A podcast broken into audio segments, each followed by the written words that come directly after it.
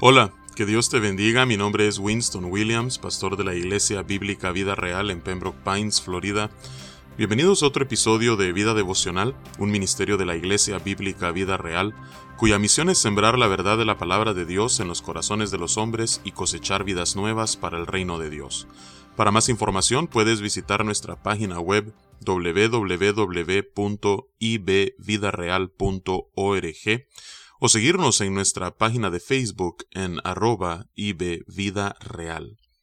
En este día estaremos meditando en el Salmo 92.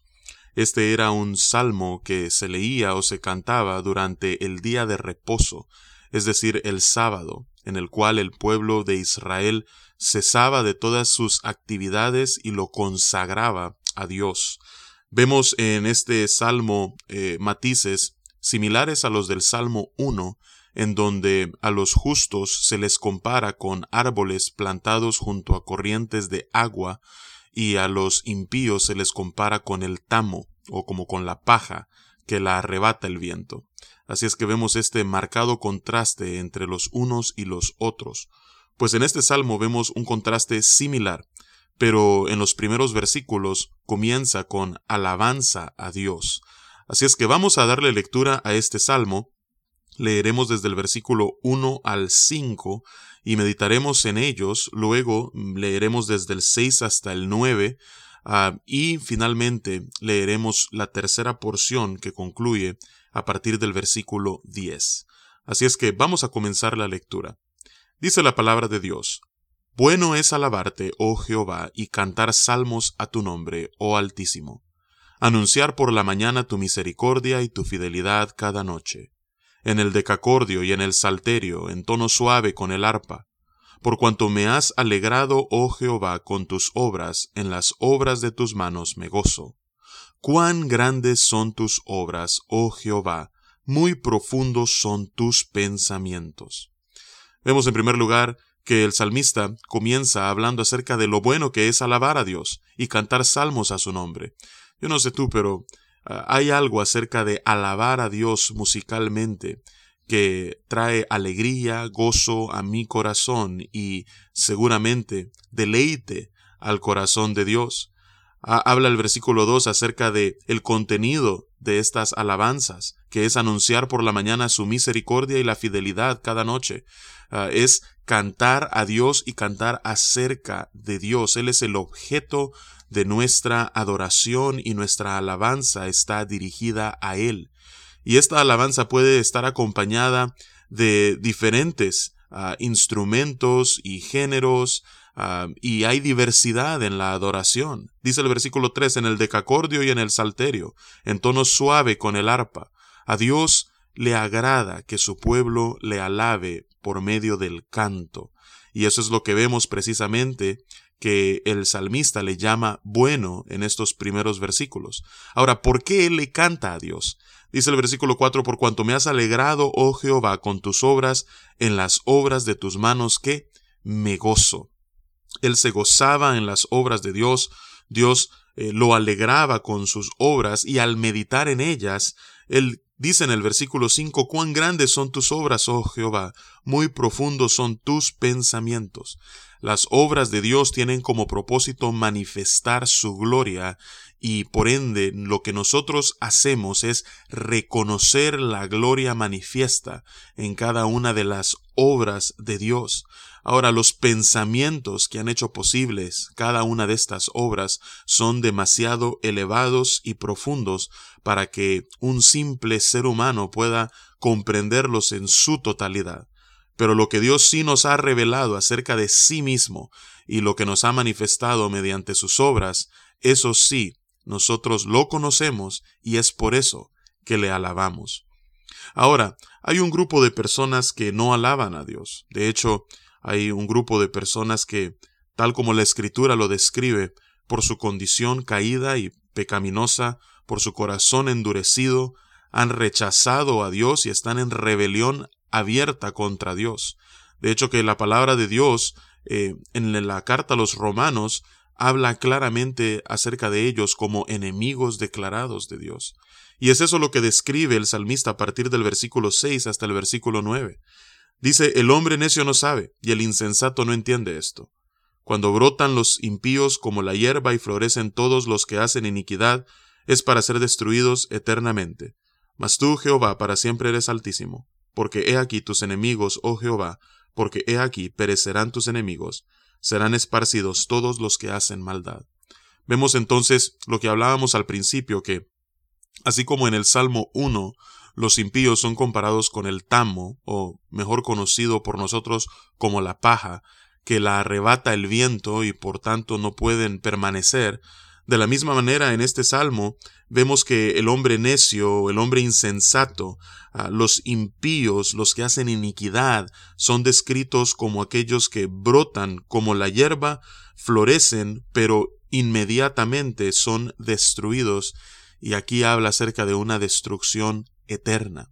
Esta es la porción, esta es la copa que espera a cada uno eh, de aquellos que no se vuelvan a Dios en arrepentimiento y fe en su Hijo y en su obra, en su lugar.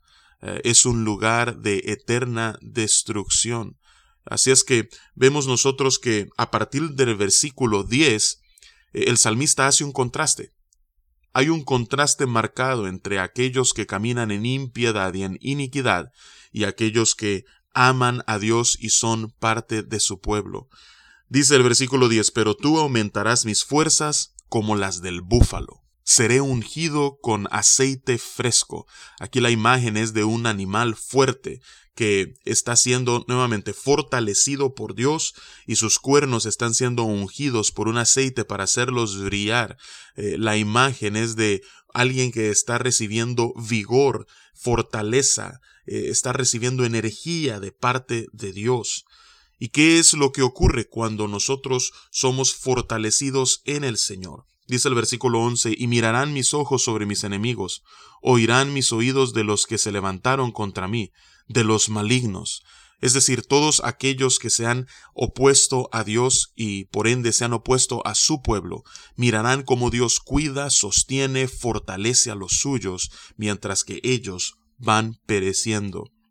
Entonces continúa este contraste entre los impíos y los justos en el versículo 12 diciendo, el justo florecerá como la palmera, crecerá como cedro en el Líbano, Nuevamente, como esos árboles plantados junto a corrientes de agua, que dan su fruto a su tiempo y su hoja no cae, que describe el Salmo 1, así, nuevamente, aquí el salmista está comparando a los justos con palmeras, con cedros, que a pesar de los vientos impetuosos, se mantienen firmes, bien cimentados. Ah, y continúa en el versículo 13, plantados en la casa de Jehová, en los atrios de nuestro Dios, florecerán. Esta fortaleza proviene de Dios y de morar en su presencia. Aún en la vejez fructificarán, dice el versículo 14. Estarán vigorosos y verdes, aún hasta aquellos que ya están en el ocaso de su vida, cuando están siendo sostenidos por Dios, ven fructificación y ven que sus días son altamente productivos, para anunciar que Jehová mi fortaleza es recto, y que en él no hay injusticia. Aún hasta en el ocaso de nuestra vida, la fortaleza que recibimos de parte de Dios, la vitalidad que Él nos infunde, sirve para ninguna otra cosa, sino que para alabar a Dios, para anunciar que Jehová es recto y que en Él no hay injusticia, que Él recompensa a cada uno conforme a sus obras, tal como la palabra lo describe. A los impíos, ellos son como la hierba que crecen solamente para ser destruida, pero los justos, estos son como palmeras, como cedros, como árboles plantados junto a corrientes de agua, que están en los atrios de Dios, es decir, en su presencia, y aun en la vejez fructifican y se mantienen vigorosos y verdes, mientras cumplen los propósitos que Dios les ha dado. Así es que nuestro Dios es bondadoso, nuestro Dios es justo, nuestro Dios es recto, y podemos descansar en Él. Vamos a orar en este día. Padre, venimos ante tu presencia porque bueno es alabarte. Nos alegramos, Señor, en tus obras, nos gozamos en ver lo que tus manos han hecho Padre, gracias Señor porque tú te deleitas por medio de la alabanza y a nosotros, Señor, nos llena de gozo el que tú nos permitas, Padre, adorarte. Padre, porque tú eres justo en cada uno de tus caminos, Señor, tú eres recto, y aunque tus pensamientos son profundos, por medio de tus obras, Señor, entendemos, Padre, que en ti, Señor, hay equidad y hay justicia, y que tú recompensas, Padre, a los que caminan en integridad. Así es que, Señor, que nosotros podamos ser como esas palmeras, como esos cedros, como esos árboles plantados junto a corrientes de aguas, que habitamos en tu presencia, Señor, y aún, Padre, en los años de debilidad podamos ser eh, envigorizados por ti, fructificar, y ser verdes. Así es que Padre, esa es nuestra oración y es en el nombre de Cristo Jesús que oramos y te alabamos. Amén y amén. Que Dios te bendiga y con su favor nos encontraremos mañana.